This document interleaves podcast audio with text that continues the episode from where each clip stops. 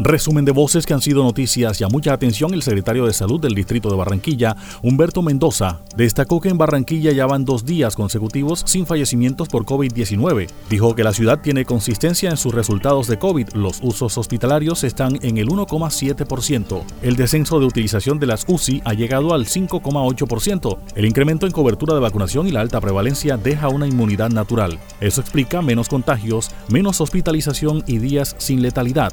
El funcionario manifestó que tenemos vacunas suficientes. Dijo además que la participación de jóvenes entre 20 y 34 años en la vacunación ha mostrado resultados favorables. Ya alcanzamos 421.456 personas con segunda dosis.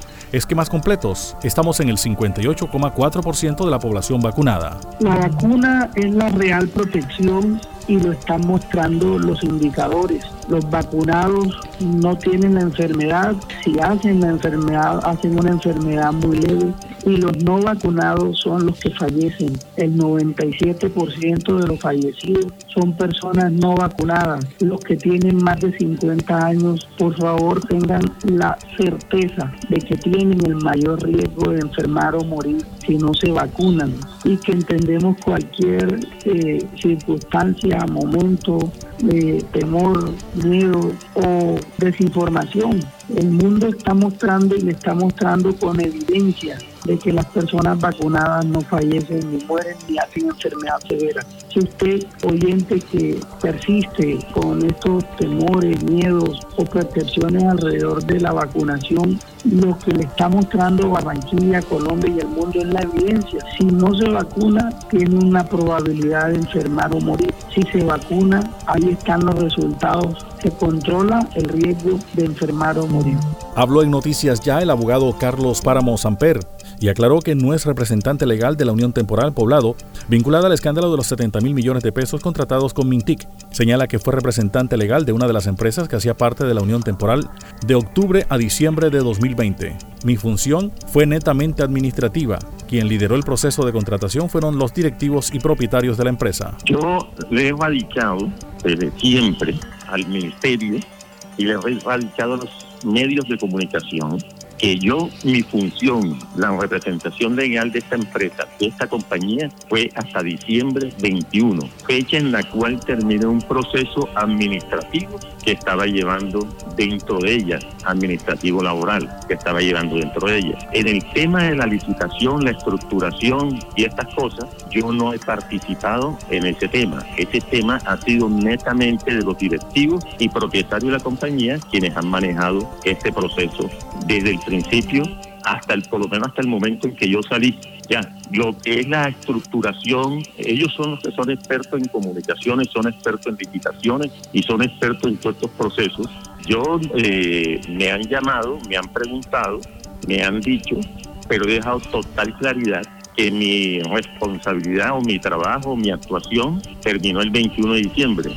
Sobre la ejecución del contrato, y toda esta situación tan penosa que se ha presentado, yo no era representante legal de la compañía ni nunca participé en absolutamente ninguna reunión de esta naturaleza porque me retiré el 23 de diciembre, quedó registrada adelante en Cámara de Comercio, en la cual yo no soy representante legal de esta compañía. José Emiro Picón, gerente de la Unión Temporal Sistur, se refirió al reinicio de operaciones de Transmetro. Dijo que el aporte del distrito nos permitirá reperfilar las deudas con los bancos. Esperamos que la reforma tributaria quede en firme para poder apoyarnos con el otro 50% de recursos. Señaló además que con la reactivación del comercio los ingresos mejoren. Necesitamos que todos sumemos y valoremos el sistema de transporte que durante una semana de ausencia hizo falta. Picón manifestó que han pedido al área metropolitana de Barranquilla que genere una gestión de involucramiento del municipio de Soledad como un componente estratégico y explicó los acuerdos a los que han llegado con los bancos. Le hemos pedido al área metropolitana de la ciudad que genere una gestión al respecto.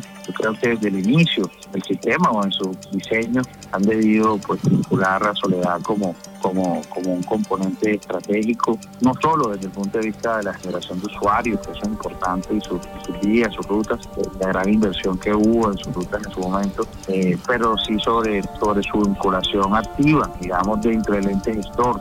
Eh, creo que no es tarde, porque el sistema Transmetro pues, debe ser un sistema que debe mejorar en el tiempo y si se cuenta con más apoyo, pues eh, eso va a ser vital para, para no caer nuevamente crisis como la que viene presentando en el sistema. Pero el tema de fondo con los bancos es que eh, ya, ya nos, estaban aplicando, primero, eh, todo lo que tomaban la fuente de pago, lo, aplicaban a unas provisiones para intereses o capital. Le solicitamos, eh, con el aporte del alcalde, que nos permitieran llegar al próximo año para pagar a mitad de, de, año, empezar a pagar capital el próximo junio del 2022 y de aquí a allá pues y pagar los intereses y, de esa manera crear un poco la caja para poder ir recuperando el sistema. Por su parte, el gerente de Transmetro, Fernando Izaza, dijo que las alternativas que se buscaron son para seguir prestando el servicio, no para frenar en 15 días nuevamente. Trabajamos en la solución teniendo en cuenta el liderazgo del alcalde Pumarejo que ha adelantado unos recursos. Hay otra opción que venimos adelantando de la mano del área metropolitana de Barranquilla teniendo en cuenta el FED, Fondo de Estabilización Tarifario que establece 100 pesos de la tarifa del transporte público colectivo que irán a Transmetro, pero hay empresas que no están haciendo el aporte. Ya iniciamos acciones legales al respecto para lograr que esas empresas se comprometan con esos aportes. Así tendremos recursos importantes. Manifestó que desde las 5 de la mañana han iniciado la operación con 124 buses hasta las 9 de la noche. Vamos a tener unos recursos importantes y eso ha también sumado al apoyo y el acompañamiento que le hemos dado a los concesionarios con el sector financiero con el fin que las deudas que ellos tengan con, con los bancos eh, tengan una renegociación, les den un respiro y no le tomen los recursos que tienen ignorados ellos de la tarifa, es decir, lo que pagan los usuarios, para que también esos aportes sirvan, para que ellos puedan utilizarlo para cumplir con sus obligaciones primarias, o más importante que son eh, la mano de obra, la nómina de, operadores, el pago del combustible para que los buses puedan seguir operando y también eh, entregarle recursos a los proveedores para que tengan repuestos y podamos seguir aumentando la flota para el servicio de los usuarios. Pero lo más importante